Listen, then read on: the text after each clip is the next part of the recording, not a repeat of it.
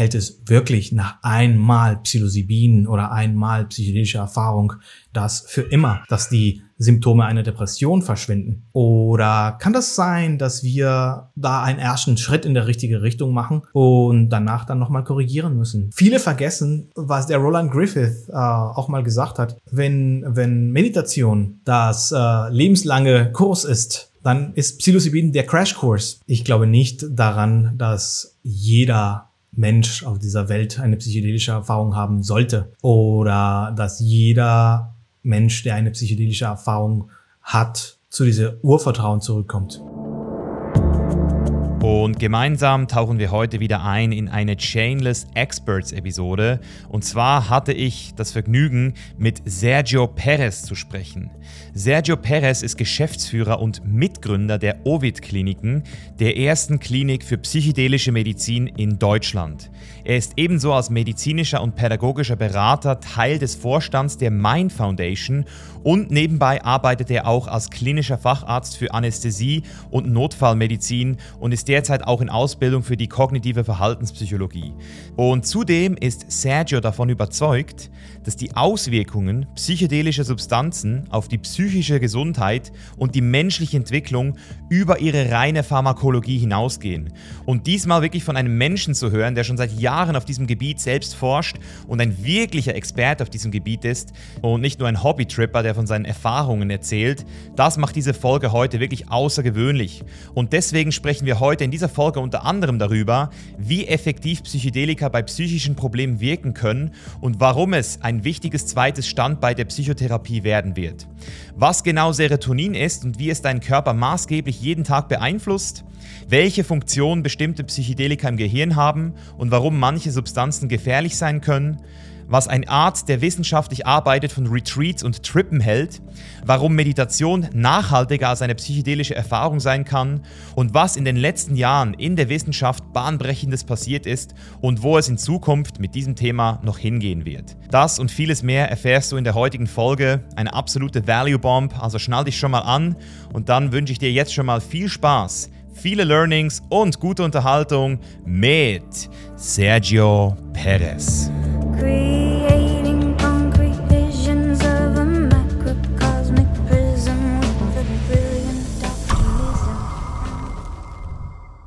Erstmal herzlich willkommen in der Show, Sergio. Dankeschön. Schön, dass ich dich hier haben darf. Äh, ich freue mich sehr auf unser Gespräch. Bin sehr sicher, dass auch die Zuhörer hier jetzt viel mitnehmen werden. Und deswegen starten wir auch direkt bei dir, Sergio, mit der Frage aller Fragen.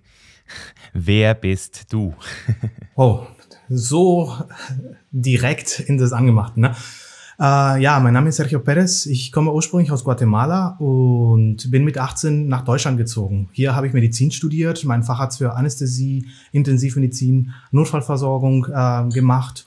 Und ja, mittlerweile arbeite ich in einer Klinik, die erste in Deutschland, die augmentierte Psychotherapie und zwar psychedelisch augmentierte Psychotherapie anbietet unter anderem mit Ketamin als atypisches Psychedelikum, aber auch mit anderen nicht pharmakologischen Formen der Induktion veränderter Bewusstseinszustände. Dazwischen lag ein ganz großer Prozess des äh, Wechselns der, von der Anästhesie in, in diesem Bereich. Ähm, ich bin mittlerweile auch in Ausbildung zum äh, Psychotherapeuten in Verhaltenstherapie und bin kurz davor, einen Master abzuschließen in Neurowissenschaften und Psychologie. Genau. Ähm, ich bin auch Teil der Mind Foundation. Das ist eine, eine Non-Profit-Organisation für die Forschung und äh, Ausbildung ähm, und alles, was mit äh, psychedelischer Wissenschaft zu tun hat. Und bin der CEO und medizinischer Leiter der Ovid Klinik, so nennt sich die, äh, in Friedrichshain in Berlin. Ja, das ist ein sehr äh, weitläufiges Feld, das du hier abdeckst mit all deinen äh, Sachen und Interessensfeldern. Äh, der eine hört vielleicht jetzt so ein bisschen Psychologie hinaus, aber das, das geht ja weit hinaus über äh, auch eben noch Hirnforschung und äh, Therapeut bist du ja auch gerade auch noch am Machen, dass du auch noch diese therapeutischen Hintergründe kennst. Und das deckt ja dann auch schon wirklich sehr viel ab von dem ganzen Kuchen. Deswegen würde es mich einfach mal so interessieren, vielleicht auch nochmal, ähm, was dich so antreibt. Also wie bist du überhaupt in diese Richtung gekommen? Also gab es da irgendwie so einen Schlüsselmoment? Ja, also die Faszination vom Bewusstsein, das begleitet mich schon ziemlich lange in meinem Leben. Ich habe äh, mit zwölf Jahren angefangen zu meditieren. Davor, bevor ich mit meiner meditative Praxis angefangen habe, war das so, dass ich eine, man könnte das schon psychedelische Erfahrung nennen, ähm, hatte. Und zwar ganz ohne Substanzen, denn äh, diese, diese Erfahrungen sind uns auch in der Natur zugänglich oder durch Meditation oder anderen, ähm, anderen Arten kann man das trainieren, da reinzugehen. Und ja, ich war halt äh, begeistert von dieser Veränderung, von dieser, von wann, was es passieren kann, wenn ähm, das alltägliche Erleben der Realität sich verzerrt, sich verändert. Ähm, und dementsprechend habe ich auch diese meditative Praxis gestartet. Ne? Ich habe dann ähm, stundenlang dann, dann meditiert und über die über Jahre. Irgendwann habe ich das gelassen, so in meiner, in meiner Jugend, sage ich mal, habe ich mich so ein bisschen mit der Meditation verstritten. Dann war das eher mehr so alles auf biologisch verstehen, was machen die Moleküle, wieso ist das so und dann ähm, teilweise auch ein bisschen reduktionistisch daran. Ne? Also Mensch als Maschine und ja, wir müssen halt nur verstehen, was, was, wo irgendwo andockt und dann ist es halt klar, dass es funktioniert. Mittlerweile habe ich beide Perspektiven so ein bisschen kombiniert und sehe das Ganze äh, nicht mehr als Maschine, sondern als äh, wesentlich mehr als nur eine ja, kohlenstoffbasierte äh, Maschine. Genau, durch äh, diesen, diesen Vorgang und diese Interesse bin ich auch überhaupt auf die Idee, Medizin zu studieren, wo ich dann wieder sehr viel auf ähm, Organismen, Strukturen, Systeme ähm, fokussiert war und gelernt habe. Ähm, ja, was, was hat mich dann in die Anästhesie getrieben? Genau das, die, diese gleiche Motivation. Äh, auf der einen Seite die eigene äh, Interesse, das Bewusstsein und die Bewusstseinsmodulation. In der Anästhesie ist es das so, dass du, wenn du das so als ein Spektrum siehst, ne, in der Mitte sind wir wach, normal, ähm, bewusst, wie, wie wir mit unserer Realität am jeden Tag interagieren. Und dann gibt es halt die Narkose, wo halt das Bewusstsein so ein bisschen verschwindet und weggeht. Und dann die psychedelische Erfahrung, wo das Bewusstsein halt äh, ja anders ist. Hm. Ich habe mich dann erstmal für diese eine Seite interessiert und geguckt, okay, Anästhesie. Das war die eine Seite. Auf der anderen Seite ähm, hatte ich schon immer dieses, diesen Wunsch, ähm, Menschenleiden zu vermindern. Ja, und in der Anästhesie macht man das ja, indem man die Menschen begleitet, äh, die Schmerzen wegnehmen kann, die durch diese Operation dann auch, ähm, naja, unterstützt in deren Weg. Außerdem war die Anästhesie eine dieser Fächer mit sehr diverse Ansätze. Ähm, in der Anästhesie, viele denken, man spricht gar nicht mit den Patienten, man macht sie einfach nur aus und dann wieder an und dann gehen sie dann zum nächsten, äh, ähm, äh, zur nächsten OP. Es ist tatsächlich wirklich bedeutsam, wie man mit dem Patienten umgeht vor der Operation. Diese kurze Zeit, die man hat, um eine Verbindung herzustellen, um den Menschen die Angst, die sie haben, kurz vor der Operation, um ähm, die Versicherung zu geben, hey, wir passen auf dich auf, wir werden alles tun, damit das hier alles gut geht. Das ist teils auch eine, eine psychologische Intervention, eine ähm, Beruhigung auf, auf systemischer Ebene, auf organischer Ebene. Und es gibt einen Spruch in der Anästhesie, der sagt, ja, alle wachen auf, wie sie äh, eingeschlafen sind. Und das stimmt tatsächlich. Wenn man, wenn man sich da nicht drum kümmert und einfach nur in, in, in den äh, Vorbereitungssaal geht und die Menschen narkotisiert, dann äh, ja, finde ich das zu kurz, kurz getroffen. Ähm, ja, die andere Sache, die, die ich immer wieder betone, ist, dass es, wir, keiner von uns hat das Leben versichert. Ja. Und keiner von uns kann sagen, ob bei einer Standardprozedur oder eine sehr komplizierte, herzoffene Operation das zum Tode führen kann. Dementsprechend habe ich jeden mein, meinen Patienten, ob jung oder alt, ob eine Standard äh, äh, oder äh, herzoffene Operation mit dem gleichen Respekt ähm, ja vorangetreten und sie so behandelt, als wer weiß, es könnte sein, dass ich der Letzte bin, mit dem sie je widersprechen. Ähm, ja, und mit dieser, mit dieser, mit diesen Interaktionen, mit dieser äh, Art dann ähm, voranzugehen, auch in der Notfallmedizin. Man, man behandelt nicht nur, man fährt nicht nur zum Herzinfarkt und behandelt den Herzinfarkt, sondern man fährt diese Person, die Todesangst hat, äh, an den Herzinfarkt zu versterben. Wir sind auch in der Intensivmedizin ähm, tätig und da begleiten wir Sterbeprozesse. Ja, bei psychedelischen Erfahrungen ist es so, dass manchmal die Menschen das Gefühl haben, dass sie sterben. Ja, und das wird auch begleitet. Ähm, auf der Intensivmedizin habe ich gelernt, wie man Menschen begleitet, die tatsächlich in deren letzten Stunden sind. Irgendwann war das nicht äh, genug für mich und irgendwann habe ich so ein bisschen in der Richtung geschielt, was die Wissenschaft äh, uns uns zeigt an äh, Potenzial, an Innovation im Bereich der Psychiatrie, Psychotherapie. Und dann bin ich dann mit der, mit der Mind Foundation in Verbindung gekommen. Die war gerade so eben gegründet und ich hatte von, ähm, von der Forschung da mit Psychedelika, mit LSD, mit Psilocybin, mit MDMA ähm, schon viel gelesen und plötzlich habe ich gesehen, okay, es gibt eine Gruppe. Äh, damals wohnte ich in Hamburg. Ähm, es gibt eine Gruppe in Berlin und ich möchte mitmachen. Und ich, ich kann mich noch daran erinnern, ich war an einem Samstag, dass ich sie gefunden habe. Und an dem Montag gab es so ein, so ein Info-Meeting, so ein, so ein Get-Together, uh, Get to Know Us. Ich habe meine Frau gesagt, du, ich habe ich hab diese Gruppe gefunden, die, die, die erfüllen all, all diese Aspekte meiner Interessen ich, ich möchte da, da mal äh, Kontakt aufnehmen. Ich, ich, ich fahre Montag nach Berlin und dann bin ich, den Samstag habe ich das, das erfahren, dass es die gibt und dann Montag bin ich nach der Arbeit einfach losgefahren. Ja, und dann hat sich das so entwickelt und mit der Zeit bin ich dann Academy Director geworden in der äh, Mind Academy.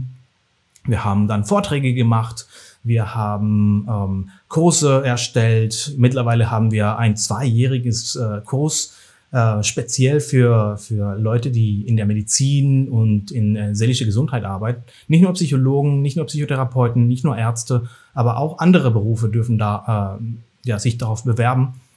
Zwei Jahre Ausbildung, um diesen besonderen Umgang, das es braucht, wenn man mit diesen Substanzen arbeitet, dann zu erlernen. Teils ist auch Selbsterfahrung und das Schöne daran ist, dass alles was wir tun, legal ist. Ja, es gibt keine, keine Sachen, die wir im Graubereich machen. Alles, was wir anbieten, ist legal und innerhalb dieser Ausbildung wird Breathwork äh, selbst erfahren. Es wird das Bewusstsein durch stroboskopisches Licht verändert. Es gibt sogar im zweiten Jahr äh, eine Gruppen äh, Selbsterfahrung mit Ketamin. Und das haben wir alles dann so nach und nach aufgebaut. Parallel zu Mind Foundation haben wir irgendwann, äh, irgendwann die Ovid Klinik gegründet, zusammen mit dem Professor Gerd Gründer. Das ist der Leiter dieser Psilocybin-Studie, die zweitgrößte äh, weltweit mit 144 Patienten in der Charité und im äh, Zentralinstitut für seelische Gesundheit in Mannheim. Und meine äh, Kollegin und auch Anästhesistin und gute Freundin äh, Andrea Jungabele. Das ist die Ehefrau von Hendrik Jungabele, der da die, die Mind Foundation ähm, gerade leitet. Ja, also es ist alles so verbunden und irgendwann kam der Punkt, wo wir ein bisschen Sprung gemacht haben, okay, wir sind soweit, diese Art der Therapie mit den Mitteln, die uns heute bereitstehen, dann äh, an die Menschen, die das am meisten brauchen, zu äh, anzubieten. Ja, und das ist auch genau der Grund, warum ähm, wir von der Chain Cypher auf dich zugekommen sind. Einfach weil wir gesehen haben, was für ein breites Gebiet an Wissen und Erfahrung du mitbringst und wir jetzt hier in den letzten vier Jahren immer mal wieder über Psychedelika gesprochen haben, aber immer mehr im anekdotischen Bereich. Also immer Leute, die halt von ihren Erfahrungen gesprochen haben. Ich habe von meinen Erfahrungen gesprochen. Natürlich habe ich da hier und da auch mal ein paar Studien zitiert, ähm, aber wir waren jetzt nie mit jemandem im Gespräch, der wirklich so tief in der Materie drin ist und auch aktiv in der ähm, Thematik drin ist. Und deswegen freut es mich natürlich, wie gesagt, auch schon sehr, heute mit dir zu sprechen. Äh, vor allem auch mal direkt, bevor wir vielleicht auch in dein Spezialgebiet Ketamin gehen. Auch nochmal so die, die Psychedelika aus wissenschaftlicher Sicht jetzt im ersten Teil äh, mal genauer besprechen. Also was ist wirklich Stand heute vielleicht kann man auch sagen, so Fakt oder was ist auf jeden Fall zumindest mal der heutige Kenntnisstand, äh, was ist vielleicht auch ein bisschen Hype, was ist vielleicht auch ein bisschen äh, missverstanden worden, weil eben mit, heutzutage kann man wirklich sagen, es gibt so viele Retreats, so viele Angebote, so viele Self-Dosing äh, äh, Anleitungen im Internet. Und ich bin da wirklich auch, ich gucke da mit so zwei verschiedenen Augen drauf. Auf der einen Seite finde ich es sehr cool, dass es in die richtige Richtung geht, auf der anderen Seite will ich halt auch, dass wir ähm, diesen ganzen Sprung, den wir jetzt gemacht haben, dass der auf jeden Fall auch weiterhin so funktioniert und es nicht wieder so wie damals in den 70er, 80ern eskaliert ähm, und dann wieder ja, so ein Stopp gemacht wird. Ähm, deswegen würde ich super gerne einfach mal mit dir jetzt auch so rein in die Frage zu den aktuellen Forschungen, wie effektiv die Verwendung von psychoaktiven Substanzen in der Psychotherapie wirklich ist und, und vielleicht auch wirklich mal auf diese Langzeitergebnisse zu kommen, sofern man solche überhaupt schon hat. Äh, weil das finde ich immer am interessantesten. So kurzzeitig kann man ja immer von einem positiven Effekt sprechen bei den Leuten, subjektiv, aber was ist denn Langzeit? Also was sind da so die vielversprechendsten Daten? Was bleibt hängen sozusagen, nachdem genau. die Pharmakologie den Körper verlassen hat? Ähm, ja, ähm, ist ein wichtiger, sehr wichtiger Punkt, was du ansprichst. Es gibt einen Hype, es gibt äh, die alte Stigmatisierung und was wir versuchen durch die Mind Foundation, durch die Ubit Klinik und so weiter, ist so ein balancierter Diskurs, ja, der weder hypt oder äh, ja ähm, oder stigmatisiert. Wir wollen tatsächlich mit Wissenschaft belegen, dass äh, das hier potenziell hat äh, eine Innovation in der Psychiatrie ähm, zu sein. Wir reden nicht von einer Revolution. Revolution hat immer sehr viel mit, mit Gewalt und durch und ja, wir mussten kämpfen zu tun, sondern wir reden von einer Evolution, einer Innovation der Psychiatrie. Ja, das heißt nicht, dass die Methoden, die zurzeit in der Psychiatrie existieren und äh, naja, zum Teil ziemlich gut funktionieren, dann verschwinden werden oder dass psychedelisch augmentierte Psychotherapie was ganz anderes ist als Psychotherapie. Letztendlich ist psychedelisch augmentierte Psychotherapie auch Psychotherapie, nur unterstützt, verstärkt durch diese ähm, pharmakologische Agenzien, die in der Lage sind, ähm, ja, phänomenologische Erfahrungen zu hervorrufen. Und die Effektivität, das, das ist der, ähm, zurzeit gar nicht so gut zu beantworten. Ne? Die Datenlage, wie die, die, die Studien oder die Forschung im Bereich Psychedelika ist doch relativ jung. Wenn wir darüber nachdenken, dass ähm, oder ich würde ich würde diesen Punkt der psychedelischen Renaissance dann äh, so bei 2014, 2016 zuordnen, wo in John Hopkins äh, University in den USA dieser Professor Roland Griffith ähm, es überhaupt gewagt hat, die ersten Studien mit Psilocybin zu starten.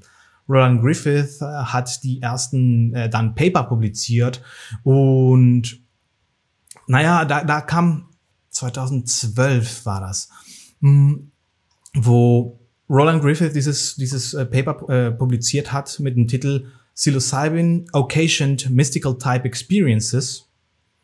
Ja, und da geht der Shift ganz konkret alleine durch den Titel zu der Erfahrung. Ne? Der sagt nicht, die Substanz hat was erzeugt, sondern es war die Erfahrung.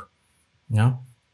Später kam dann noch, noch ein weiteres Paper, wo der sagt, dass diese Erfahrungen ähm, Veränderungen im, im äh, ja, in den, in den Werte oder die Grundlage der äh, Formen, die, die Welt zu sehen, äh, verursachen. Und danach fing man an, dann tatsächlich mit, mit Diagnosen zu arbeiten. Die ersten waren zu, ähm, ja, zu Tabak oder zu Nikotingebrauch ähm, mit sehr, klein, sehr kleine Studien, ja, aber mit ja, bahnbrechende Ergebnisse. Ja, das passiert öfters. Ne? In, der, in, der, in der Wissenschaft ist es so, man fängt man fängt ganz klein an, Phase 1 Studie oder, oder präklinische Studien mit Zellen, mit Tieren, bis das an den Menschen kommt, das dauert Ewigkeiten. Und danach fängt man an, so die ersten kleinen Studien mit Menschen zu machen.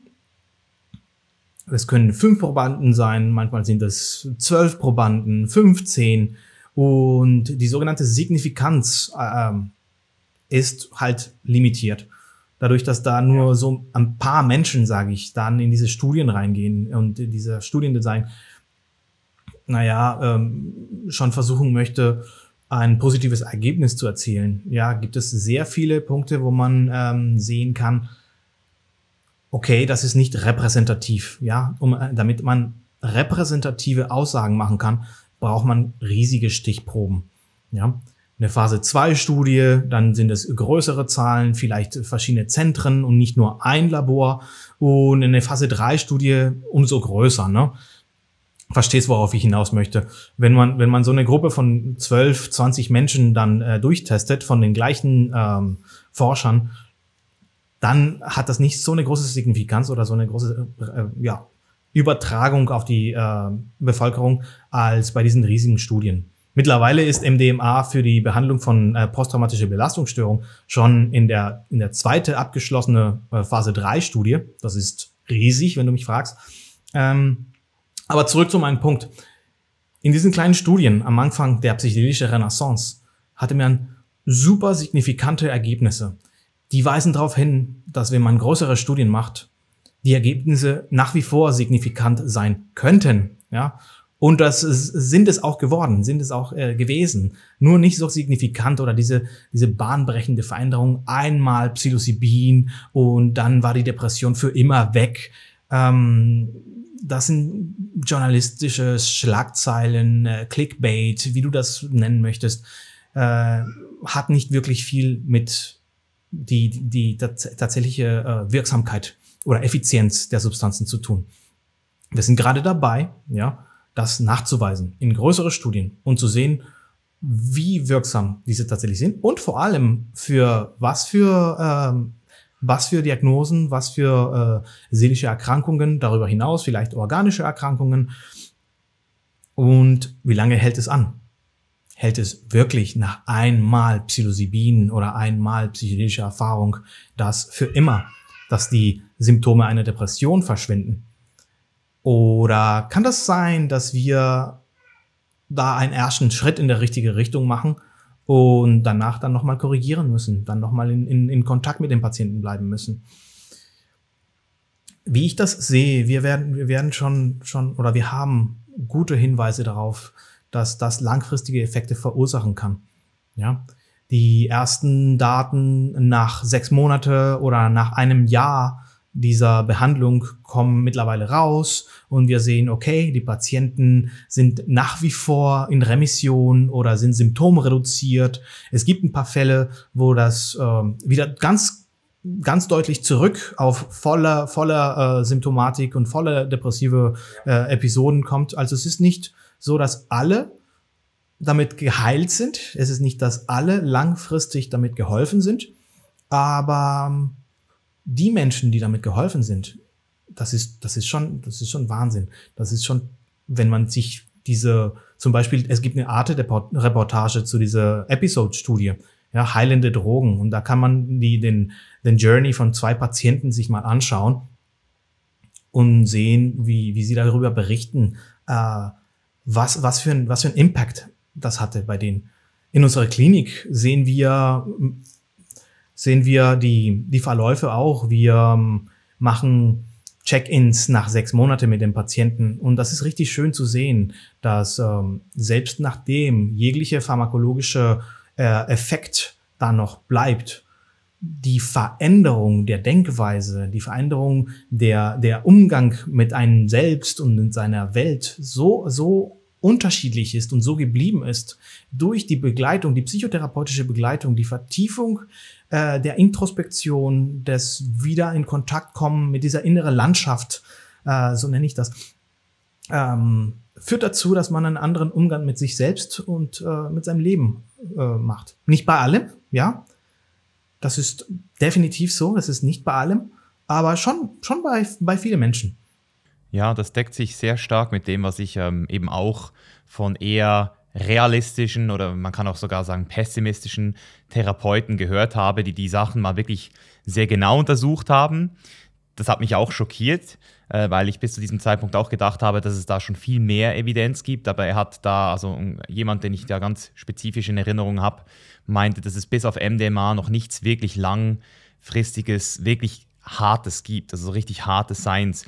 Und so wie du es jetzt auch sagst, und das finde ich auch gut, dass du das nochmal unterstreichst, ist es auch immer in Kombination mit Psychotherapie dann entsprechend eben auch wirklich nachhaltig. Und das ist ja genau das, was viele Leute sich erhoffen, die an so Retreats gehen oder irgendwie kurzfristig mal äh, sich einen Trip holen, äh, weil sie hoffen, hey, ich kriege hier den Quick Fix, wie eigentlich mit allem im Leben. Und wo ich vielleicht nochmal rein will, also so hat er das auch erklärt, der Therapeut, als ich das Video mir äh, reingezogen habe. Er hat halt erklärt, dass die Psychodynamik viel komplexer ist als nur das, was jetzt mal kurz durch den psychedelischen Trip ausgelöst wird. Also, dass wir da von hunderten von verschiedenen Variablen hören und besonders, wenn wir ein bisschen älter geworden sind, der, der, das Ego ja auch sehr ego, egocentronic wird, also sich auch sehr gut wieder zusammenbaut und gewisse Mechanismen einfach sehr schwer sind, überhaupt irgendwie ähm, zu verändern. Und deswegen wollte ich einfach dich fragen, weil du auch das Wort seelische Gesundheit erwähnt hast ähm, und vielleicht auch ähm, nochmal für die Zuhörer, wenn du als Wissenschaftlicher von seelischer Gesundheit sprichst, wie würdest du Seele definieren und, und wie würdest du vielleicht auch einem Fünfjährigen so psychodynamische Vorgänge oder Psychodynamik erklären? Sodass es möglichst einfach versteht. Ja, die Frage, die Frage würde ich, würde ich aber erstmal ähm, stellen, was meinst du mit psychodynamisch in dem Sinne? Weil psychodynamisch könnte man äh, ja eine Schule der Psychotherapie meinen oder äh, breitere Definition. Was, was, äh, was ist da genau äh, gemeint damit? Also die, die sogenannte ähm, Kombination aus allen verschiedenen Vorgängen, die dazugehören, die eben auch das, die seelische Gesundheit am Ende des Tages ja ausmachen. Also ich habe lange für, für mich dieses Wort Seele äh, versucht zu definieren und habe es in Kombination mit Psychodynamik für mich am besten verstanden. So eine Art Erweiterung deines Verstands, die aber nicht wirklich zu 100 Prozent ähm, quantifiziert werden kann, deswegen auch seelisch, deswegen macht es auch Sinn, also eben so eine innere Welt, die, wo, wo viele Sachen nicht nur psychisch, sondern auch körperlich mit, ein, mit einhergehen und mitspielen, inklusive auch deinen Hormonen. Und, und das ist für mich nachher Psychodynamic, ähm, also der komplette, der komplette Kuchen. Aber deswegen wollte ich vielleicht von dir hören, ob du das so auch als, klingt das so korrekt, oder? Würdest du es vielleicht noch? Du, du, meinst, du meinst so etwas in der Richtung von ganzheitlicher Medizin, wie der, der Körper oder das Organische mit das äh, Psychosomatische oder das Psychologische in ständiger Interaktion ist. Ne? Ähm, ich würde sagen, ich, ich benutze dieses, dieses, dieses Begriff seelische Gesundheit äh, zum Teil, weil ich äh, psychisch Kranke ein bisschen ja komisch finde. Ja, das ist, das ist schon sehr beurteilend, sehr kategorisierend. Ja, oder äh, Erkrankte oder äh, psychiatrische Patienten, das hat alles so, so, so, ein, so ein Stigma, äh, so, so, so ein Hauch von, von äh, Beurteilung. Die Leute, die fühlen sich tatsächlich gestempelt. Ne? Und wenn wir von seelischer Gesundheit reden, ist es etwas, was, was wir gestalten können, verändern können, äh, daran arbeiten. Und was auch da, dadurch gefordert wird, ist diese, weg von dieser Idee zu kommen, dass dein Gehirn du bist oder dass dein, dein, dein your mind, dein Kopf ähm, du bist, ja. Sondern es ist, es ist eine, eine Interaktion von verschiedenen Prozessen, ja, neurologisch, elektrochemisch, können wir, können wir alles erklären, ja, und das ist die eine Seite der Münze und die andere Seite der Münze ist unser Bewusstsein, unsere, ähm, unsere Interaktion mit der Realität. Und die ist so fein getuned, sage ich mal, äh, dass wir dann tatsächlich mit, mit der Realität, mit dieser physikalische Welt interagieren können. Ne? Wie, was meine ich mit seelischer Gesundheit? Mit seelischer Gesundheit wird auch diese, dieser Konzept der Salutogenese gefordert. Salutogenese ist ein Konzept, das Aaron Antonowski äh, entwickelt hat, wo es ja grundsätzlich darum geht, äh, weg von dieses dichotomes Denken, dass es nur krank und gesund gibt und man gehört entweder die eine Gruppe oder der andere. Und wenn man in der Gruppe der Kranken gelandet ist, kommt man nicht mehr raus, ja. Ab heute bist du gestempelt als depressiv, als äh, ADHSler, als ähm, ja äh, PTSD äh, oder wie auch immer, ja. Und dann dann wird ja wird ja vom, vom, vom Arzt erklärt, naja, Depression, das ist eine, eine, eine biologische äh, Problematik, da Neurotransmitter nicht genug produziert werden, und zwar das Serotonin. Und deswegen brauchen sie dieses oder jenes Medikament, was das, äh, die Serotoninspiegel äh, im Gehirn äh, verstärkt. Ja. Diese Idee gibst du einem Patienten mit und diese Patient, Patientin geht raus, glaubt den Experten, ja, und sagt, okay, oh, mein Hirn ist krank. Und ich werde für immer diese Medikamente nehmen müssen. Unter anderem Antidepressiva, Serotonin, äh, selektive Serotonin-Wiederaufnahmehämmer. Ja. Und die Devise ist, nehmen Sie das jeden Tag, weil da Ihr Hirn kaputt ist. Was psychedelische Forschung gezeigt hat, oder zumindest darauf hinweist, ist, dass wenn wir durch eine Erfahrung, durch eine begleitete Erfahrung mit Psychotherapie, äh, ja, monatelange bis zu jahrelange Veränderungen in Symptome äh, verursachen können, dann ist es gar nicht so dichotom. Dann ist es gar nicht so krank oder gesund, für immer das Serotonin äh, ähm, künstlich modulieren müssen, sondern es ist mehr ein Fluides zwischen diesen zwei Stu Zuständen. Ja, da, da hat der Aaron Antonowski diese, diese Idee der Salutogenese in die Welt gebracht und sagte, ja, okay, es äh, geht nicht darum, diese organische Ursachen zu bekämpfen, wo es übrigens auch nicht so viel äh, Evidenz gibt, dass es einen Serotoninmangel gibt. Ja, da haben wir noch nicht so, wie, so wirklich viele Daten, die das belegen, dass es ein, ein Serotoninmangel in, äh, bei Depressionen, meine ich jetzt, äh, existiert. Ja. Also es geht darum, Ressourcen zu aktivieren, dass äh, die, die, eine, eine gewisse säkuläre Spiritualität zu, äh, anzubieten, ohne, ohne drauf äh, zu, zu gestehen oder die eigenen Glaubensrichtungen an den Patienten weiterzugeben, um Gottes Willen. Das wollen wir auf gar keinen Fall. Aber sehr dieses, guter Punkt, ja. Diese, diese Gedanken, dass es etwas Größeres gibt als ich, womit ich mich verbunden fühle und wofür ich das wertvoll finde, meine Zeit, meine Schmerz, mein Leben einzusetzen. Das führt dazu, dass Menschen dann eine gewisse Kohärenz im Leben finden, eine gewisse gesundheitsgenerierende Ressourcen, die denen nochmal einen Grund geben, ähm, jeden Tag aufzustehen und, naja, da zu sein. Ja, das geht alles zusammen. Es ist, es ist ein, ein Organismus, äh, spielt nicht alleine Seele oder, oder Psyche und äh, die Organe komplett entkoppelt voneinander. Es gibt ja genug Daten, die, die zeigen, dass unser Kopf so viel kontrollieren kann von unseren Stressniveaus und, und so weiter und so fort. Ja, spannend, dass du auch äh, die Salutogenese jetzt angesprochen hast. Das habe ich mich, hab mich mal vor Jahren mit, mit Antonowski beschäftigt und der systemischen Gesundheit. Ich fand das super spannend, äh, da einfach auch zu verstehen, dass man eben auch, ja genau, eben dieses krank und nicht krank, dass es so binär einfach nicht funktioniert, auch körperlich nicht. Ähm, und das hat mir auch sehr viel geholfen in meinem Lifestyle, wie ich mich heutzutage auch eben behandle, wenn ich merke, dass es theoretisch zu einer Stre Überstressung des Systems kommen kann, wie ich dann eben auch wirklich ganz gezielt ähm, dafür sorge, dass es nicht so weit kommt. Genau, die Ressourcen ähm, oder du erkennst das besser, ja. du bist mehr in, in, in Verbindung ja. mit dir selbst. Ähm, genau. Und ich, und ich will gar nicht sagen, dass Antidepressiva nicht wirken. Das, das überhaupt nicht. Ne? Das ist, das ist eine, ein wichtiger Punkt. Antidepressiva, die helfen mindestens ein Drittel von den Leuten, die das nehmen, das erste Mal. Ja. Da, da wollte ich jetzt sowieso mit dir nochmal rein, weil dieses Wort Serotonin, das ist mir wirklich nochmal bewusst geworden, wie oft ich das jetzt schon in verschiedenen sehr wichtigen Zusammenhängen gehört habe. Also wir werden ja Du hast es gerade von Serotonin im Bereich Antidepressiva gesprochen, was ja Glück, menschliches Glück heißt. Äh, gleichzeitig kann es ja auch mit der Sexualität, hat es ja auch sehr viel zu tun. Ähm, gleichzeitig hat es ja auch mit unserem heutigen Thema Psychedelika sehr viel zu tun. Also auch spirituelle Erfahrungen sind irgendwie in Kombination mit diesem Hormon bis hin zu, was ich von Jordan Peterson gelesen habe, der sogenannten Dominanzhierarchie. Also dass wir auch alle mit einem gewissen Serotonin-Level ähm, geboren werden, die fast schon so wie unsere Hierarchie irgendwo auch schon so zu einem gewissen Teil zumindest vorgibt.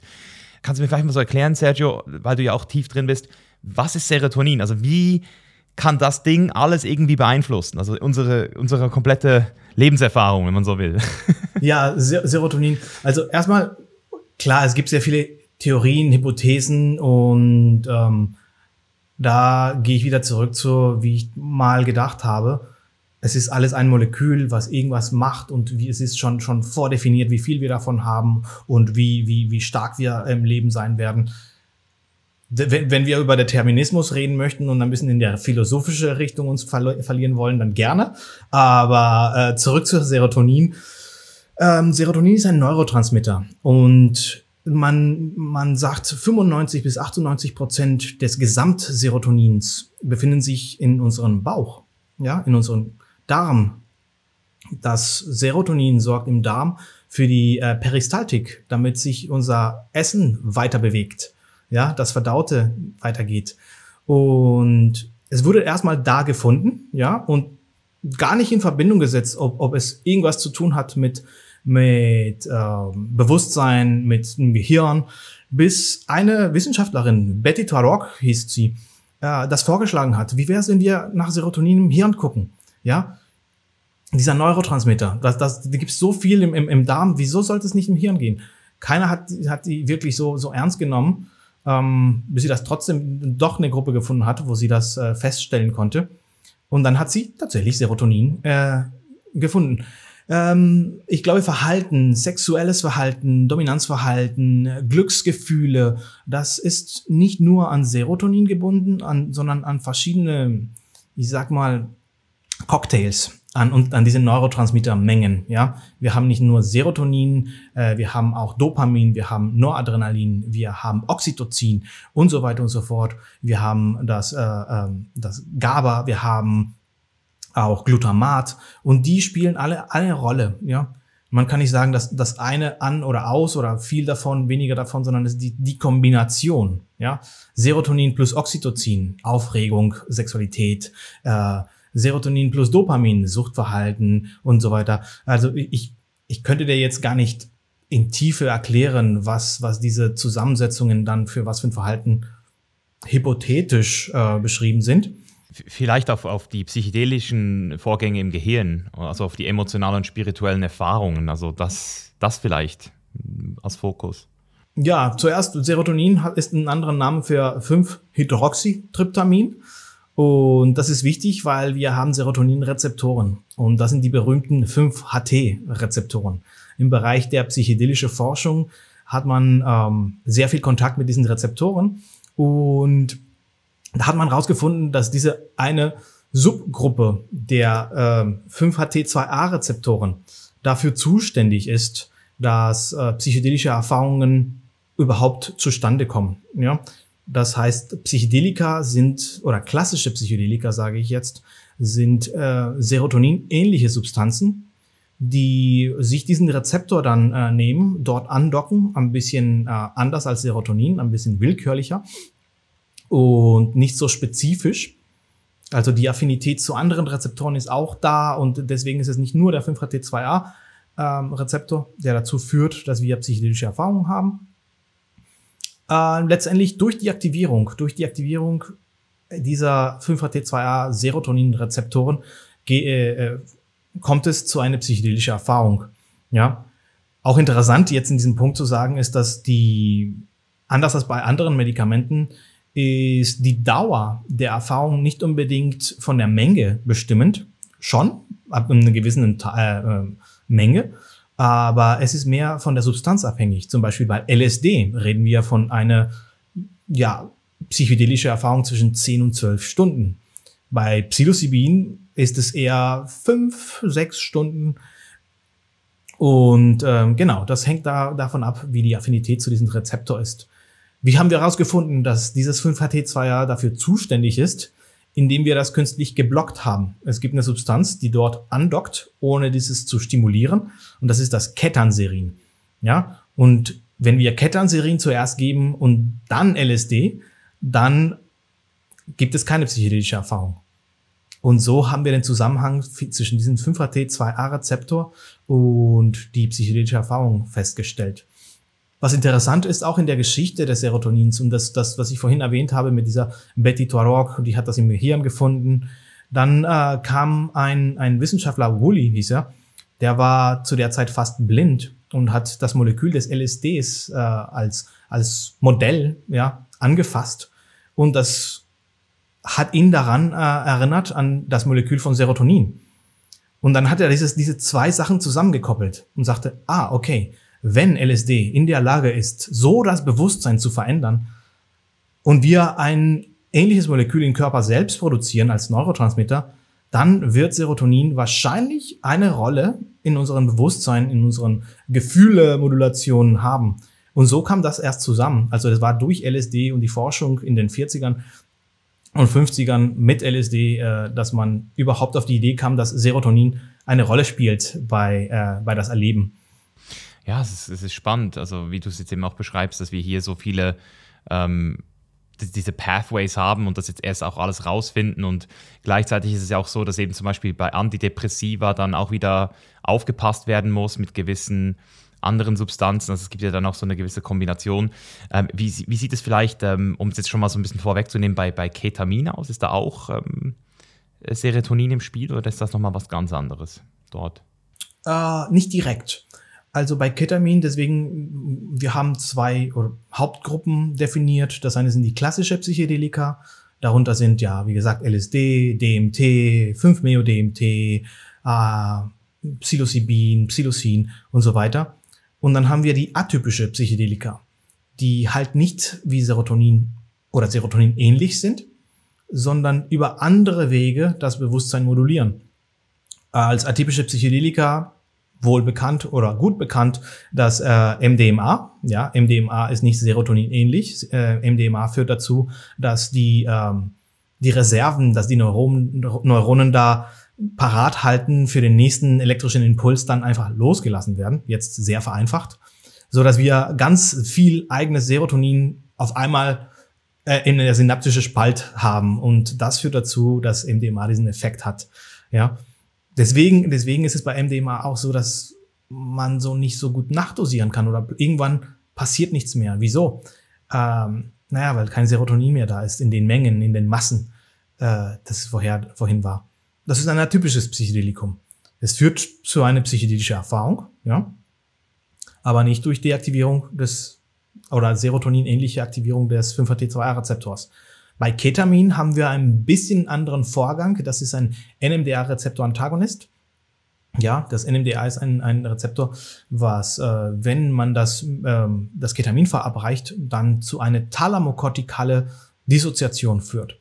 Was ist eine thalamokortikale Dissoziation? Ja, der Thalamus ist oder wird beschrieben als äh, das Tor zum Bewusstsein. Ja, das ist die Sammelstelle für Sinneseindrücke und dort wird alles umgeschaltet auf dem Weg zur Großhirnrinde. Ja, der NMDA-Rezeptor ist da äh, sehr äh, äh, gut exprimiert, ja, und es ist ein sogenannter excitatorischer Neurotransmitter. Das heißt, wenn wir das blocken, ja, kommt es zu, zu, zu einem Stopp der Signale. Das heißt, alles, was wir empfinden, diese, diese ganze Sinneswahrnehmungen ähm, werden halt nicht weitergeleitet. Das ist einer der Effekte. Ja, das führt zu dieser Dissoziation. Deswegen wird das oder würde das äh, zuerst äh, in, der, in der Anästhesie viel verwendet. Weil wenn kein Reiz da oben in der Großhirnrinde kommt, kommt auch kein Schmerzreiz an. Und das ist eine super sichere Substanz, weil äh, anders als andere Schmerzmedikamente wie Opioide, Morphin, Fentanyl, all was, was wir in den Nachrichten hören, das so schädlich ist, äh, wenn das missbraucht wird oder gefährlich. Äh, Ketamin ähm, lässt das Atemzentrum in Ruhe. Ja, wir haben keine keine Auslöschen der Schutzreflexe, zumindest in anästhetischen Mengen in, und, und darüber hinaus. Das, die therapeutische Breite ist ziemlich groß. Ja, ähm, ja, und du kannst dir das so vorstellen, wenn jeden Tag ja, haben wir verschiedene, verschiedene ähm, Reize, die, die relevant sind, damit wir die bewusst erleben. Er entscheidet der, der Thalamus, was kommt durch und was nicht. Morgens, wenn, man, wenn wir uns anziehen, ja, da spüren wir unsere Klamotten an unserer Haut. Das ist wichtig, weil da hat sich ja was verändert. Über den Tag vergessen wir das und das spüren wir nicht aktiv. Der Thalamus sagt, ja, kenne ich schon, passt schon, brauche ich nicht mehr mich aktiv bewusst darüber zu, zu äh, erinnern. Ja. Oder ja, eine, eine andere lustige äh, Weise, das zu erklären, ist der Körpergeruch. Ja, wenn wenn wenn wir Parfum drauf tun, ja, dann merken wir, oh, das, das duftet und das ist so schön. Und im Laufe der, der Zeit vergessen wir, dass wir riechen uns nicht mehr. Das ist das positive Beispiel. Natürlich ist es auch so, wenn wir Sport machen gehen und ordentlich äh, uns äh, körperlich betätigen, ja, irgendwann riechen wir uns selbst auch nicht. Ja, das macht der Thalamus alles. Der sagt, okay, ich habe es verstanden. Danach riecht es jetzt. Ist es relevant für meine weitere Interaktion mit der Welt? Nein. Okay, raus hier. Äh, und dann kommt es nicht mehr in das Bewusstsein. Ketamin Sehr kannst du dir vorstellen als ähm, als als wenn du wenn du den äh, den Türsteher verändern würdest von einem ganz normalen Türsteher ja. zu einem Berghain-Türsteher. Ja, und dann dann hast du hast du jemanden da, der sagt, nee, du der kommst nicht mal rein. Elon Musk rein. Richtig, he heute nicht, heute nicht Elon, ja, du auch nicht. Und dann kommt halt letztendlich sehr wenig an an der an der ähm, an Reize, an äußerlich äußerliche Ablenkungen. Ähm, das führt dazu, dass man quasi Raum hat, Zeit hat, ohne Ablenkungen von ja Sachen, die wir gerne dann uns ablenken, in, in, anstatt mit unseren Gefühlen äh, uns an, auseinanderzusetzen. Ja, zum Beispiel, ach ja, ich liege, mein Knie tut weh, deswegen werde ich mich jetzt darauf konzentrieren, dass jetzt mein Knie äh, versorgt wird oder äh, fängst an, Hunger zu bekommen oder, und andere Sachen. Ne? Ähm, wenn du diese thalamokortikale Dissoziation verursachst, ja, diesen, diesen Block, dann ist erstmal Ruhe. Dann ist erstmal so, dass du keine Ablenkungen hast. Und dann muss man sich halt mit das, was dann da ist, beschäftigen. Die eigenen Emotionen, die äh, vielleicht biografische äh, Ereignisse, Erinnerungen, Sachen, die ja so ein bisschen vernachlässigt wurden, ins Bewusstsein zu bringen, weil man halt so gerne abgelenkt wurde von der äußeren Welt. Ja, plötzlich gibt's diese Ablenkung nicht mehr. Und wir können das alles verstärken, indem wir halt eine vorbereitende oder mehrere vorbereitende Sitzungen machen und naja, das schon schon äh, vorbahnen ja, wie, was, was ist die Intention? Was ist die Absicht, in so einen, so einen Bewusstseinszustand reinzugehen? Ähm, was, was, was möchte man da nochmal verändern, erleben, konfrontieren? Dass äh, während der Sitzung ist es bei uns so, dass wir über Noise Canceling Kopfhörer dann äh, besondere Playlists dann abspielen damit und es sind nicht nur alles sehr sehr äh, sphärische Klänge und und schöne äh, Naturmusik, sondern auch konfrontative, äh, anstrengende oder anspruchsvolle ähm, äh, äh, genau ähm, Musikstücke, weil es auch geht auch, auch darum geht, diese ja negativ ähm, gefühlte Erfahrungen dann nochmal zu konfrontieren, ins, ins äh, Gedächtnis zu, zu rufen, ins Bewusstsein zu bringen. Und in diesem veränderten Bewusstseinszustand, der auch äh, durch Ketamin erzeugt werden kann, dieses psychedelische äh, Zustand, kann man ja mit ein bisschen Begleitung, mit ein bisschen Unterstützung diese neu zuordnend, neu ähm, bewerten, ja, die Perspektive wechseln.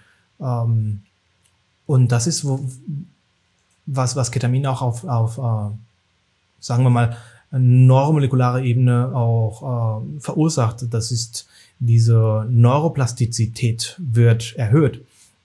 Die Neuroplastizität bezeichnet, wie, wie viel oder wie, wie fähig Neuronen sind oder wie in der Lage sie sind, ähm, sich zu verändern, neue Verbindungen, neue Verknüpfungen zu machen und sich mit Hirnareale oder Bereiche, die vermeintlich nichts miteinander zu tun hatten, dann zu vernetzen.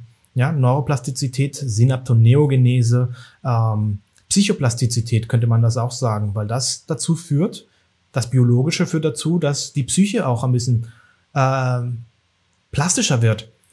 Und du kannst dir vorstellen, jemand, der über 20 Jahre, 30 Jahre, 40 Jahre auf eine Weise gedacht hat, bei der Depression sind diese, diese selbstkritische Gedanken sehr ausgeprägt, ähm, dass immer mir alles Schlechte passiert und ich habe immer das äh, äh, schlimmste Glück und so weiter und so fort. Die, hat, die haben sich tatsächlich überzeugt davon. Ja, und das ist nur ein Beispiel, wie Depression aussehen kann oder wie, der, wie, wie, wie Depression sich ja so festhält. Letztendlich geht es um rigide rigides Denken, rigide Gedanken oder Gedankenweisen, ja.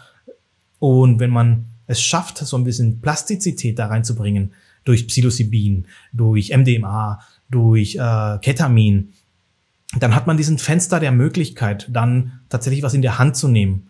Ja, es geht nicht darum, immer wieder in eine psychedelische Erfahrung reinzugehen, sondern es geht darum, was du daraus machst. Was machst du daraus, was du erlebt hast? Was machst du in den kommenden Tagen, nachdem wir pharmakologisch eine Neuroplastizität ähm, ja, induziert haben? Ja, das ist, das, das sind die Schlüsselpunkte. Das ist da, wo wir sehen, dass die Patienten, die aktiv dieses therapeutische ähm, Weg mitgestalten, das sind diejenigen, die nach sechs Monate, nach einem Jahr immer noch sagen, wow, das, das hat mein Leben verändert. Aber das war nicht, es hat mein Leben verändert, sondern ich habe dadurch mein Leben verändert. Das war eine aktive Mitgestaltung. Und es ist halt Arbeit, wie du vorhin sagtest. Es ist kein Magic Bullet. Ja, das ist äh, nicht, dass die Substanzen die Veränderungen äh, erzeugen. Wenn das so wäre, ja, dann hätte ich in Berlin wahrscheinlich keinen Job. Ja, gerade ja. in Berlin. Ja, es ist nicht die Substanz. Die Substanz ermöglicht nur äh, die Transformation. Es ist ein Katalysator. Ja. Ja, es ist schön, dass du das auch nochmal unterstreichst. Also ich bin so froh, hören wir das jetzt hier, weil ich kenne so viele Leute, die trippen jedes Wochenende auf Pilzen oder auf LSD oder sonst irgendwas und die sagen dann auch immer wieder so, yo, ich hatte so krasse Kenntnisse und schreiben ihr ganzes Journal voll, aber irgendwie ähm, sind sie gefühlt immer wieder an der gleichen Stelle und reden immer wieder über die gleichen Erkenntnisse. Und andere, die, die haben vielleicht auch mal so eine ganz tiefe Erfahrung, aber da passiert dann wirklich was. Und ich sehe es eben auch immer so, dass das die Leute sind, die halt wirklich dann auch in die Umsetzung kommen. Und, und deswegen habe ich jetzt auch so eine Frage an dich, ähm, nochmal vielleicht auch in Bezug auf diese Retreats und diese Selbstdosierung von Psychedelika dass es ja auch immer mehr im Kommen ist, noch immer mehr gehypt wird. Und ich denke auch viele Zuhörer hier mit dem Gedanken äh, spielen oder schon gespielt haben oder vielleicht sogar schon in so einem Retreat waren. Ähm, was würdest du den Leuten empfehlen, die jetzt noch nicht diesen Zugriff haben auf dieses medizinische, therapeutische Setting oder vielleicht da einfach irgendwie bisher gar nicht daran gedacht haben? Also sollten so Leute lieber mal an so ein Retreat gehen? Kann das trotzdem positive Vorteile bringen? Oder würdest du da sagen, dass es vielleicht mehr Sinn macht, zuerst mal bei jetzt, sage ich jetzt mal, normalen Herausforderungen auch einfach mal auf ähm, Coaching zuzugreifen oder Therapie zuzugreifen oder vielleicht sogar auf mit, äh, Meditation, so wie du es ja auch schon sehr früh gemacht hast, zuzugreifen. Also welchen Weg würdest du persönlich jetzt gehen oder würdest du jetzt vielleicht mal so als Grundsatz äh, empfehlen, wenn man das überhaupt kann? Psst, ganz kurz nur in eigener Sache. Hat dir diese Folge bis hierher gut gefallen? Dann bewerte jetzt den Chainless Life Podcast in deiner App mit einer 5-Sterne-Bewertung und abonniere uns, damit du ganz bestimmt keine Folge mehr verpassen wirst. Weiter geht's. Das ist eine Frage, die, die sehr häufig äh, vorkommt. Ne? Alle wollen, wollen wissen, ja, okay, soll ich zu diesen X oder Y Retreats, äh, welchen würdest du empfehlen? Ähm, ja. Ist Psilocybin oder doch lieber LSD? Oder kann ich mir von diesen äh, Derivaten äh, was äh, besorgen und dann selbst zu Hause was nehmen? Ähm, ich, ich, ich wäre da ein bisschen vorsichtig. Ich wäre da, ich, ich, ich würde immer zu Vorsicht raten ähm, wenn man diese psychedelische Erfahrungen noch nicht hatte, diese Zustände nicht kennt, wenn man äh, nicht geübt ist in Introspektion, in, in Meditation kann sehr viel helfen, vorbereiten. Ähm, es gibt andere Arten, äh, psychedelische oder Erfahrungen zu machen, die lebensverändernd sein können. Ich meine, Breathwork ist einer von denen. Äh, das ist stroboskopische Licht, kann auch äh, verschiedene äh, Zustände induzieren. Ist das, ist das so Lichttherapie? Ist genau, das, das, das stroboskopische Thera äh, äh, Licht, das ist ähm, so ein System, was auf eine bestimmte Frequenz anfängt zu flackern. Ja. Ah, das ich auch schon Bei geschlossenen Augen. Ja, und das führt dazu, dass die Neuronen dann äh, auf diese Frequenz sich ähm, koordinieren, sich, sich da äh, synchronisieren. Zuerst im visuellen Kortex aber dann generalisiert sich diese Frequenz im ganzen, im ganzen äh, Hirn. Und das führt dazu, dass man dann auch einfach nur mit Licht eine, eine verwendete Bewusstseinszustand ähm, verursachen kann oder erzeugen kann. Zurück zu den Retreats. Wie gesagt, ich wäre da vorsichtig. Ähm, du hast es schon erwähnt. Der, der entscheidende Punkt ist die Begleitung und nicht nur die Begleitung währenddessen, sondern auch danach, ja, die Erkenntnisse, die man aus dem Eigengebrauch Psychedelika kann existieren und ich beschreite nicht, dass das auch Potenzial hat für menschliche oder persönliche Entwicklung. Ich denke, das ist so. Aber die Begleitung, die in Retreats stattfindet, die wird sobald abgebrochen, als man das Retreat verlassen hat. Und da ist dieser Schlüsselpunkt, was ich vorhin auch gesagt habe, bei unseren Patienten auch, wo wir sagen, okay, mach was daraus. Ja. Und bei uns sind die Patienten halt in, in, in ständiger Begleitung, die kommen immer wieder. Wir, wir besprechen, wie das war, was hat geklappt, was hat nicht geklappt. Und diese Begleitung geht über Wochen. Ja. Beim Retreat ist es so, ja, du hast die Erfahrung gehabt, ähm, wir machen so eine, so eine, so eine Runde oder zwei, äh, wo wir darüber reden und das war's. Ja. Und der Prozess der Integration nach der Erfahrung, dass das sich daran erinnern, das neu ordnen, das explorieren, ähm, tatsächlich etwas verändern und auch teilen, äh, ist, ist ein besonder, besonders wichtiger Teil der Transformation, der Veränderung, dann die äh, langfristig Effekte haben, haben soll. Das gibt's meiner Meinung nach nicht so viel in Retreats. Und das, das, das wäre äh, so mein Punkt bei Menschen, die keine schwierige äh, Kindheit hatten, keine Traumata haben, keine Diagnosen haben, keine Depression, ähm, etc. etc. Ne? Jemand, die mit einer Vorerkrankung sich von einem Retreat eine Behandlung wünscht, wird zu kurz kommen. Manchmal ist es, also es, es kann auch Retreats geben, die sehr gut sind. Ich kann, ich kann das nicht beurteilen. Ähm, ich würde mich aber dann doch eher zurückziehen auf den medizinischen Bereich. Ich weiß, für viele ist es sehr viel verlangt, zu warten, bis, äh, bis es legal wird, bis es eine anerkannte Therapie wird. Vielleicht ist es gar nicht mehr so lange. Schau mal, in Australien haben sie äh, gerade im Februar entschieden, dass ab dem 1. Juli 2023 Psilocybin und MDMA als Medikamente zugelassen sind, anerkannt und zugelassen sind. Ja, es, es ist halt einfach die Frage, weil man ja theoretisch ja auch sagen könnte, hey, ich gehe jetzt halt einfach den Weg und helfe mir selbst. Also ich fange jetzt an, Bücher zu lesen oder ich hole mir einen Coach oder wir zum Beispiel, wir machen ja auch unsere Mentorings, wo wir auch immer mal wieder Kunden haben, die äh, zum Teil schon jahrelang in Therapie waren und nichts davon gewonnen haben, oder sagen sie zumindest, und dann bei uns äh, krasse Erfolge ziehen. Andere haben auch schon LSD genommen und waren dadurch aber auch nicht an dem Punkt, wo sie jetzt wirklich was damit umsetzen konnten. Ähm, aber gleichzeitig haben wir auch Leute, die ähm, durch unser Mentoring dann eben auch merken, hey, wow, ich habe da noch so viel andere Arbeit vor mir äh, und das gehört jetzt auch in mein Leben, bevor ich jetzt mir daran, äh, mir dabei überlege, jetzt mich finanziell unabhängig zu machen, ortsunabhängig zu machen. Das heißt, wir haben ja immer so wie verschiedene äh, Lösungen und deswegen habe ich einfach auch so das Gefühl, dass Psychedelika zwar kurzfristig so eben so ein Phänomen erzeugen und dich zu so Aha-Momenten bringen, aber wenn du eben, wie du gesagt hast, diese Introspektion noch nicht wirklich gelernt hast oder auch noch nicht gelernt hast, die, den Gleichmut entsprechend auch zu entwickeln für diese erhöhte Sensibilität, für diese erhöhte Bewusstseinsebene. Kann es ja sein, dass du sogar danach, ähm, ich sage jetzt nicht in der Psychose endest, aber äh, durchaus ja möglich. So diese, ja. Auch, auch, aber es gibt ja auch so diese Zwischenstufe, so dieses Fuck, ich habe zu viel gesehen. Warum kann ich nicht wieder zurück in mein altes Leben? so im Sinne von, wo ich noch so ignorant war. Weißt du, was ich meine? Ja, absolut, absolut. Ähm, und wie du sagst, da gehört diese Vorbereitung, dieses, was, was, was ähm, was du sagtest, Coachen, es gibt andere Alternativen, ja, ähm, Breathwork zu machen oder diese, diese Wim Hof Geschichte oder äh, so ein bisschen mehr in Kontakt mit sich selbst kommen, ohne eine pharmakologische Unterstützung. Ich glaube, Coaching und diese Gruppen und diese Richtung führt dazu, dass man ein, eine, eine Unterstützung füreinander äh, findet in diesen Gruppen oder vom Coach und das kann, das kann tatsächlich sinnvoll sein für jemanden, der zu den, ich sag das, nicht diagnostizierten gehört, weil ja, Diagnosen und äh, nochmal fluide, krank, nicht krank. Da, da, wollte ich dich auch nochmal was fragen, weil das ist, ist, mir erst so richtig bewusst geworden, als ich mich angefangen habe, mit der östlichen Kultur zu beschäftigen. Du hast ja auch gesagt, dass du schon sehr früh in Meditation warst.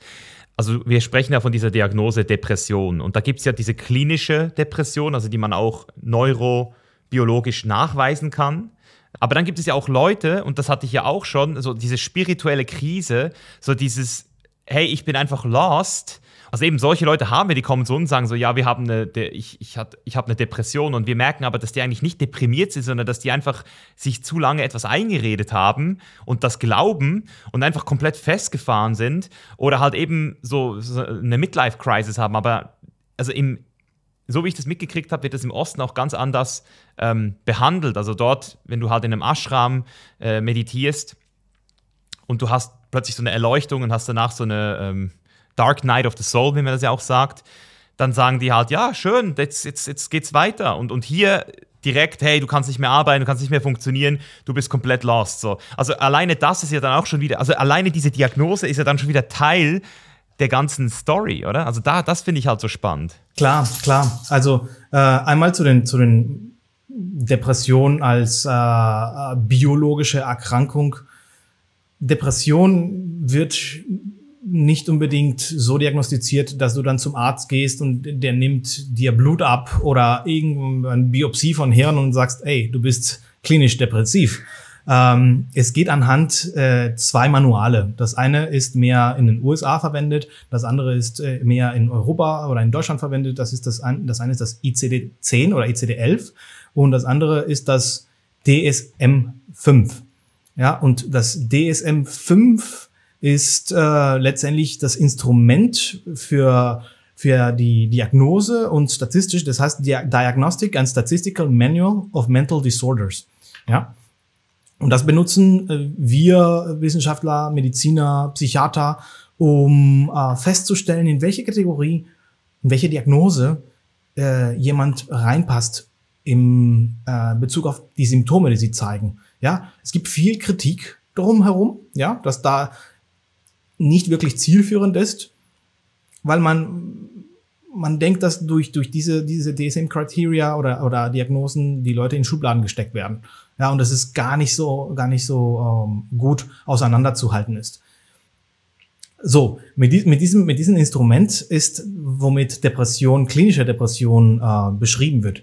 Und es gibt halt, gibt halt Kriterien wie ähm, äh, Verlust, Verlust von, von Gewicht oder äh, depressive Zustand oder Verlust der Energie oder immer äh, äh, äh, müde sein oder die, die ähm, Verlust der Möglichkeit, sich zu konzentrieren oder verlangsamtes Denken. Und dann sagt man, ja, okay, fünf oder mehr von diesen äh, Symptome während der gleiche zwei Wochen Periode. Und wenn du das erfüllst, dann ist es halt eine klinische Depression. Ja. Die wird dann so definiert, dass dass in äh, normalen Gebrauch das Wort ich bin deprimiert äh, oder diesen, diesen, diesen Satz benutzt wird, glaube ich, ist einfach nur eine, eine, eine Art, sich zu auszudrücken. Ja, es kann sein, ja, dass da eine, eine tatsächlich klinische Depression dahinter steckt. Es kann sein, dass da eine andere Kategorie, wo wir auch sagen können, es ist eine, eine Anpassungsstörung oder eine depressive Episode oder oder oder. Ne? Und da ist, wo ich, wo ich nochmal sagen wollte, nicht diagnostizierte Menschen, ja. Nur weil jemand, jemand kann ja wirklich klinisch schwer depressiv sein, aber nur weil der nicht beim Hausarzt war oder beim Psychiater und das diagnostizieren lassen hat, heißt es nicht, dass, dass er oder sie darunter leiden. Und, und, glaubst du auch, dass es Leute gibt, die sind deprimiert und glauben gar, also glauben aber nicht an Depression selbst, also haben sozusagen diesen Mindset, Depression gibt es nicht und deswegen sind sie nicht deprimiert oder weniger deprimiert oder, oder sind sie einfach so im Widerstand gegen ihre eigene Depression? Also wie würdest du das einschätzen? Weil es gibt ja Leute, die sagen, Depression gibt es nicht und ist nur ein Mindset-Thema. So. Ähm, ich glaube, das ist, das ist nicht zu pauschalisieren, aber ich glaube, da, da, da wo du darauf hinaus möchtest, ist, es gibt Kulturen oder andere Generationen, wo man sagt, nee, Depression gibt's nicht. Ja, ähm, geh mal wieder arbeiten oder geh mal wieder raus, ja. raus aus dem Bett. Ja, das, das, gibt es nicht. Komm, komm, stell dich nicht so an. Äh, äh, das wird schon wieder. Sei nicht mehr traurig. Es ist ein bisschen unfair und ich glaube, diese Menschen haben wirklich wenig Verständnis zu, zu was jemand, der tatsächlich darunter leidet, ja, ähm, erlebt. ich glaube, es gibt Menschen, die äh, tatsächlich oder möglicherweise unter einer Depression leiden könnten, aber das so verdrängen möchten oder so äh, dissoziiert von deren Gefühlen sind oder von dieser, dieser Introspektion, dass sie da gar nicht dazu kommen. Es gibt ein sehr, sehr interessantes Phänomen, was wir in der Praxis, äh, wenn wir die, die schwer depressiven Menschen behandeln, äh, sehen. Und zwar, dass manchmal kommt es zuerst zu einer Symptomverschlechterung. Wie lässt sich das erklären? Dadurch, dass man mehr oder, oder näher an seine Gefühle, an seine innere Landschaft kommt. Ja. Und dann ist es plötzlich doch alles ganz schön schwer. Und ähm, das kann auch nach einem Retreat, nach einer äh, Selbsterfahrung mit, mit selbstgekauftes äh, äh, passieren, ohne dass man das erwartet hat oder je gedacht hat, als dass, dass es möglich wäre, dass es da ist. Ja, und genau dort ist es wichtig, dann auch aufgefangen zu werden, beziehungsweise den richtigen, ähm, also ich meine, in, in den, im Osten hatte man eine Lineage, da hatte man halt einen Guru oder hat eine Community und das ist eben deswegen auch systemisch hier ganz anders. Deswegen vielleicht auch nochmal zu dieser Frage, das ist jetzt auch wieder eine sehr allgemeine Frage, aber ich finde sie trotzdem interessant. Also gehen wir jetzt mal davon aus, wir sprechen nur von Menschen, die geeignet sind für so eine Therapie, wie du sie auch anbietest. Äh, würdest du grundsätzlich sagen, dass eigentlich jede Person von sowas profitieren würde, also von einem richtigen, äh, durchgeführten, ähm, sage ich jetzt mal, Substanzen gewiss, also von einer, von einer Therapie mit auch Afterwork, ähm, um zum Beispiel Leute ins Urvertrauen zu bringen. Also kann man sagen, dass da jeder davon profitieren würde oder gibt es auch Leute, die würden das überhaupt nicht brauchen oder sind dann vielleicht sogar oder würden sogar schlechter dastehen als vorher? Da ist von mir ein ganz klares Nein. Ja. Ich glaube nicht daran, dass jeder Mensch auf dieser Welt eine psychedelische Erfahrung haben sollte. Oder dass jeder Mensch, der eine psychedelische Erfahrung hat, zu dieser Urvertrauen zurückkommt. Es gibt Menschen, die äh, ziemlich Panik bekommen eine Retraumatisierung erleben. Es gibt Menschen, die ja, also das, das nicht im klinischen äh, ähm, Bereich, aber so mehr im rekreativen Bereich dann Psychosen entwickeln. Ja, ich glaube, das ist noch nicht so ganz klar zu sagen, wie viele wie viele Menschen davon profitieren werden, was für Menschen davon profitieren ja. werden. Und wir müssen da auch vorsichtig sein. Wie, wie, wie am Anfang des Podcasts haben wir gesprochen, wir sind gerade am Anfang dieser, dieser, dieser Reise. Diese Wissenschaft ist relativ neu und die beinhaltet nicht nur Medizin, die beinhaltet nicht nur äh, Neurowissenschaften, sondern da ist auch ein Teil der Philosophie, es gibt einen Teil der, der Kunst. Das ist so, so ein transdisziplinärer, ähm, neuer äh, Bereich und zu pauschalisieren, zu sagen, hey, jeder sollte einmal mindest äh, mal ein Psychedelikum zu sich genommen haben. Erstmal nein, ich glaube nicht. Ja, da gibt es ja zu viele, zu viele Leute, die nach wie vor ängstlich sind. Es gibt auch Leute, die auch so zufrieden sind mit deren Leben. Wieso würde genau. man da, wieso würde man ja. da äh, sagen, nee, aber du musst, du musst es ausprobieren, ansonsten wirst du es, wirst du es nie verstehen. Ähm, ja, never change a running system. Ja, es gibt auch Menschen, die, die unter Antidepressiva sehr gut eingestellt sind. Da würde ich auch nicht sagen, hey, aber mach mal hier, äh, weil jeder Mensch sollte eine psychedelische Erfahrung haben. Die riskieren äh, durch das Absetzen, was sie müssen, der Antidepressiva, der Serotonin, äh, Wiederaufnahmehemmer, äh, deren jetzigen Zustand. Ja, ja, also das heißt, diese zwei Substanzen, also wenn jetzt jemand das aktiv nimmt, wäre das auch eine Gefahr oder wie, wie sieht es aus? Also äh, die Datenlage ist noch nicht so ganz safe. Ähm, deswegen werden die in allen Studien dann ausgeschlichen oder ausgeschlossen, die Menschen, die unter äh, genau SSRI-Medikamente stehen. Es, es kommen die ersten interessanten Daten zur, was passiert, wenn äh, SSRIs und Psychedelika zusammengenommen werden. Und es scheint so ein bisschen äh, in der Richtung zu gehen, dass die Erfahrung abgedämpft ist, beziehungsweise die Leute, die unter äh, antidepressive Therapie äh, stehen, brauchen mehr, um die gleichen Zustände, wenn man das überhaupt beurteilen kann, dann zu erreichen. Ja, kann man, kann, also das macht irgendwo Sinn.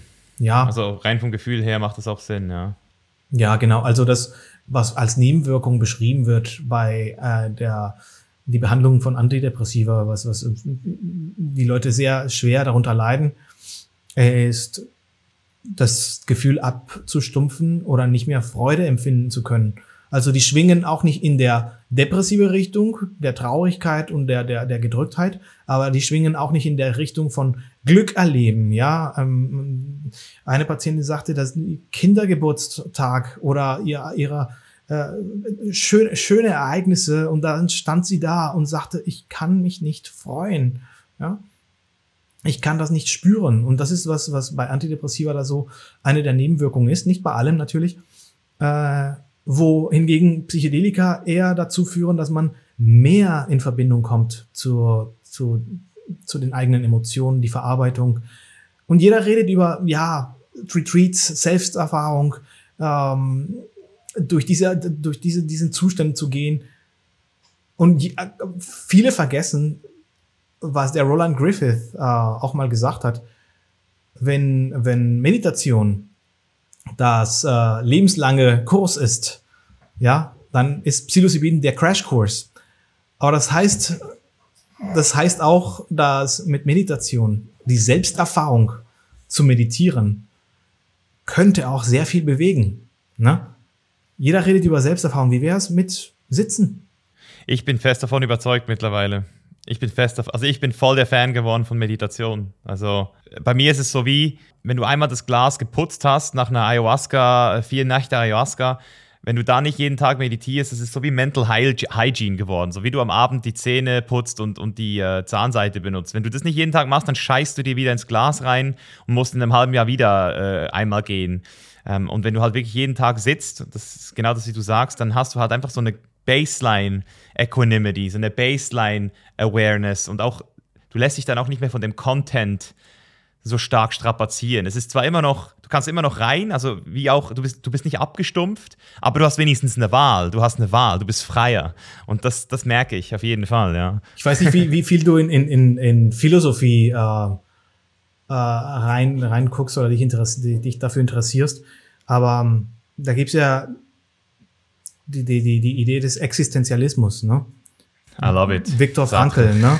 Und das ist, was du ja. gerade sagst. Ja, wir haben, wir haben sozusagen wenig Freiheit und gleichzeitig all die Freiheit, weil ähm, die einzige Freiheit, die wir haben, ist dieser Raum, wie wir auf Ereignisse äh, reagieren. Ja, und das ist eine ziemlich große Freiheit und große Verantwortung am Ende. Und ja, die, ja, aktiv, ja, die dann aktiv anzunehmen und sagen, okay, ich akzeptiere dass Ich die Wahl habe, wie ich auf, auf den nächsten Reiz äh, reagiere. Das ist, das ist schon sehr frei, oder? Ich meine, Sartre hat ja gesagt, wir wurden zur Freiheit verurteilt. Also ich finde, es ist genau so. Also wenn man diese, das ist Teil meiner, meiner Arbeit auch mit Chainless Life. Also ich will die Leute genau zu diesem Punkt bringen, wo du, wo du zum Schöpfer deines eigenen Lebens wirst, so. wo, du, wo du wirklich dies, das die anerkennst, die, diese Anerkennung. Das tut weh. Es ist nicht, ich sage nicht, dass es ein einfacher Weg ist, aber es ist definitiv der richtige. es, ja, ich, ich, denke, das ist, das ist ähm, eine, eine Motivation in der richtigen Richtung. Na? Äh, es, ist, es ist schön, diese Analogie, die du, ähm, die du berichtest, ist schön, weil ich hat mich an einen Patient erinnert, der durch die Stroboskoplicht zu der wichtigsten Erfahrung der ganzen Behandlung äh, kam. Ja, dieses in Kontakt mit seiner inneren Landschaft äh, zu kommen, die er aufräumen muss. Ja, ein, ein, ein Home, der hat das als, als sein, sein, sein Heim ge, äh, gesagt. Und er sagte, wow, ich wusste gar nicht, dass, dass es noch gibt, diese, diese, diesen inneren Ort, wo ich wieder zurückkommen kann. Und durch die Stroboskoplicht, nicht durch das Ketamin, nicht durch die andere Pharmaka, hat er wieder dazu da reingefunden. Und durch die Substanzerfahrungen und die psychotherapeutische Begleitung ähm, hat er diesen Ort wieder aufgeräumt. Ja. Und er sagte, okay, jetzt ist es an mir, diesen Ort aufgeräumt und sauber zu halten. Ja. Und ja, das ist, das ist eine, eine sehr schöne, schöne Geschichte. Wir, wir haben ihn nach sechs Monaten gesehen und er sagte, ja, es ist ein Alltagsputzen, ja, äh, das, das, das es braucht. Und aktives sich entscheiden, äh, die, die Emotionen zu spüren, in Verbindung zu bleiben und zu sagen, okay, ich bewerte das nicht als positiv oder negativ, sondern ich merke, ah, Emotion ist da.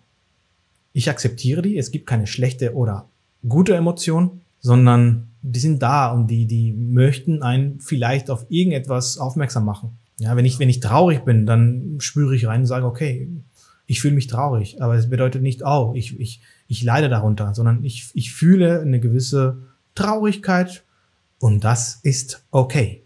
Jetzt, wo wir schon in diese Richtung gehen, in die richtige Richtung, um es vielleicht auch abzuschließen, äh, das, das Thema zumindest mal, diesen Themenblock psychedelisch, äh, Psychedelika aus wissenschaftlicher Sicht.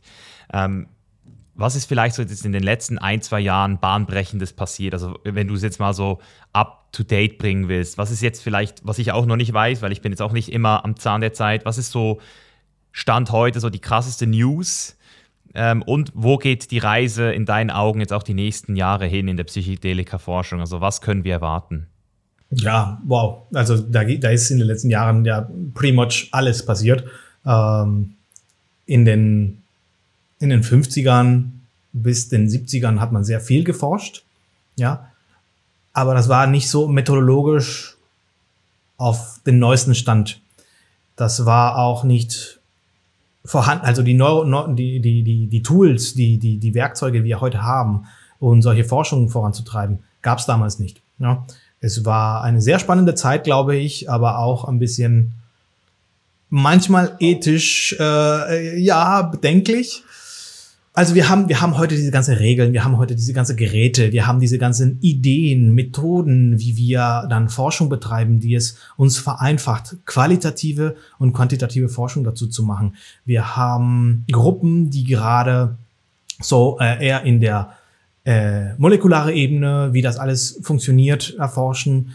Der letzte bahnbrechende äh, Paper, der rauskam, war einer, der postuliert, ja, das ist erstmal ein Paper, dass es nicht nur auf der Neurone, äh, auf der Membran, auf der Zelle diese Rezeptoren gibt, sondern äh, im Vergleich zu Serotonin, was nur auf die äußerliche Rezeptoren kommt, sind Psychedelika, klassische Psychedelika in der Lage, durch die Membran, durch die Neuronenwand äh, zu gehen und intrazelluläre 5-HT2A-Rezeptoren zu stimulieren. Und das ist der Unterschied, was dann zu dieser Neuroneogenese führt. Wenn du, wenn du in eine Petrischale deine, deine Neuronen kultivierst und da Serotonin drauf gibst, da passiert keine Neuroneogenese, wird nicht induziert. Wenn du aber auf diese gleiche Petrischale dann DMT oder Psilocybin oder LSD äh, drauf tust, dann stimulierst du die Neuroneogenese, die Neuroplastizität. Und bisher wusste man nicht, wo, der, wo groß der Unterschied äh, liegen könnte. Äh, und dann kam dieser Paper raus, wo, wo die sagen, okay, intrazellulär gibt es auch Rezeptoren, die ja nur durch klassische Psychedelika erreicht werden, weil die durch die Membran gehen. Und die Stimulierung dessen führt dazu, dass diese Neuronen sich verändern. Diese Gruppe ist auch ein bisschen, ja, kontrovers. Diese Gruppe, die diese Studien gemacht hat, weil die ähm, einige, einige Millionen bekommen haben von, von, äh, von der DARPA. Das ist der US Defense Agency, ich weiß nicht den Namen ganz genau, damit sie Psychedelika äh, entwickeln, die keine psychedelische Erfahrung äh, hervorrufen. Ja, habe ich auch schon gehört. Na? Ja. Also, und dann haben sie angefangen zu forschen und dann kam dieser Paper raus, was ich super spannend finde. Was ist, das ist wirklich etwas, was, was die Idee, wie die, wie die ganze Sache funktioniert, ein bisschen verändert. Ja, ähm, aber wenn du mich heute fragst, ohne es beweisen zu können, würde ich behaupten, dass die Phänomenologie, die psychedelische Erfahrung, zumindest bei, bei seelischer Gesundheit, eine zentrale Rolle spielt zu der Genesung, zu dem Weg der Besserung. Ja. Auf der anderen Seite denke ich, dass es auch andere organische Erkrankungen geben könnte, wo wir mit Psychedelika, die keine psychedelische Erfahrung hervorrufen, dann ähm, therapieren könnten. Zum Beispiel da, wo Neuroneogenese notwendig ist, ja, dass neue Neuronen wachsen, dass neue Synapsen sich äh, bauen, bei zum Beispiel Alzheimer's, Parkinson, nach äh, traumatische äh, Hirnverletzungen und so weiter und so fort. Also ich, ich glaube, da gibt es auch einen Weg für diese nicht psychedelische Psychedelika, was ein bisschen lustig ist, weil ähm, ja, psychedelisch, weißt du ja, äh, äh, kommt aus dem Griechischen und bedeutet Psyche oder dass das, äh, das ist die Seele oder der Geist und Delos sich manifestieren. Und das ist das, wie diese Substanzgruppe sich dann über die Jahre äh, dann kategorisiert hat als äh, ja, Seele oder Geist manifestierend. Mhm. Na? Ja. Wo geht die Reise hin? Ja, ich find, äh, ja. ja, wo geht die Reise hin? Viele, viele, viele Gruppen, ja, versuchen jetzt neue chemische Entitäten, sogenannte NCEs, äh, zu erzeugen. Das sind Derivate von Psychedelika, weil Psychedelika halt äh, nicht zu patentieren sind. Ja, die Patente entweder sind schon ausgelaufen oder die sind schon, äh, wie auch immer. Ja, mussten die Pharmafirmen auch gucken, dass sie auch das Geld, was sie in die Forschung reinstecken, wieder zurückbekommen. Ja. Und das geht über Patente, das geht über neue chemische Entitäten, über ein sagen wir mal, Psilocybin-Derivat, das noch äh, stärker ist, noch besser Depressionen behandelt, etc. etc. Ähm, ob das tatsächlich so ist, weiß ich nicht. Ich, ich würde mich lieber darauf fokussieren, auf den Instrumenten, die wir gerade zur, zur äh, Hände haben, vorhanden haben und die zu Ende erforschen und tatsächlich nachweisen, dass die äh, Vorteile erbringen, dass die zur langfristigen Linderung von Symptome oder komplette Remissionen bei verschiedenen Erkrankungen äh, führen, als neue Derivate, die potenziell bessere Wirkung haben können. Ja, ja lasst uns Schritt für Schritt vorangehen. Ja. Wie, wie, wie stehst du im Allgemeinen zu den Patenten? Zu den Patenten? Patenten werden so ein bisschen verteufelt von der einen Seite und ja. ähm, von der anderen Seite werden sie dann werden von ja von der anderen Seite werden sie dann äh, geschützt als ja wir müssen irgendwie ja unseren unseren Intellectual Property dann schützen. Ich bin da in der Mitte, ja, weil ich Fälle kenne von äh, sehr altruistisch hochbegabte Wissenschaftler, die alles als alles was sie ähm, erforscht haben und publiziert haben als Open Science zur Verfügung gestellt haben. Das heißt, da kann kein Patent drauf. Das darf jeder wissen, weil Wissen für alle sein sollte. Ja, verstehst du?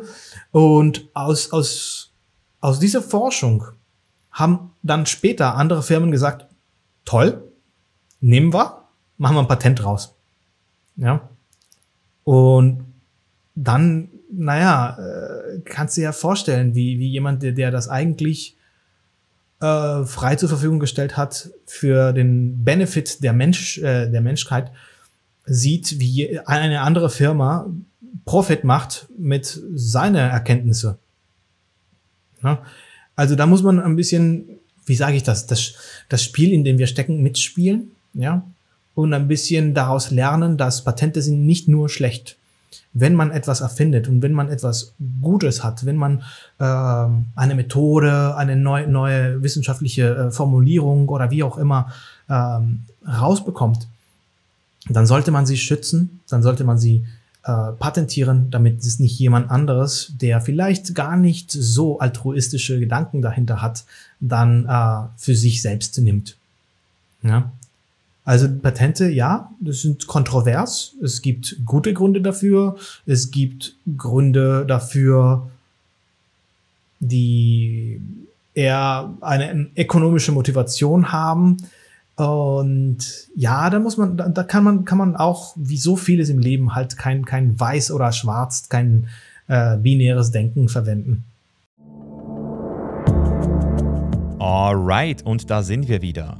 Und weil es so schön war, wirst du auch in der nächsten Folge im zweiten Teil nochmal einiges mehr erfahren. Unter anderem, warum Ketamin das einzig zugelassene Psychedelikum in Deutschland ist und welche Geschichte hinter dieser Substanz steckt, wie genau eine Therapie in seiner Ovid-Klinik abläuft und warum es so wichtig ist, dies in einem geeigneten Setting zu tun, welche psychischen Krankheiten man mit Ketamin behandeln und heilen kann ob Ketamin in der Zukunft durch ein Verbot gefährdet ist und welche persönlichen Erfahrungen Sergio mit Ketamin gemacht hat und was er zu dieser Substanz aus wissenschaftlicher Sicht zu sagen hat. Du kannst dich also auch auf die nächste Folge freuen und wenn du nichts mehr verpassen willst, dann stell auf jeden Fall auch sicher, dass du den Chain is Life Podcast abonnierst und teile diese Folge auch sehr gerne mit deinen Freunden, um uns zu helfen, hier noch ein bisschen mehr Reichweite zu kriegen, um solche sensitiven Themen hier auch nicht der Gesellschaft vorzuenthalten, damit wir hier auch als Kollektiv schneller in ein geileres Leben zusammenkommen. Ich freue mich schon auf nächste Woche und wünsche dir jetzt noch einen sehr schönen Tag, Abend, wo immer du auch bist. Bis zum nächsten Mal. Dein Mischa. Peace out.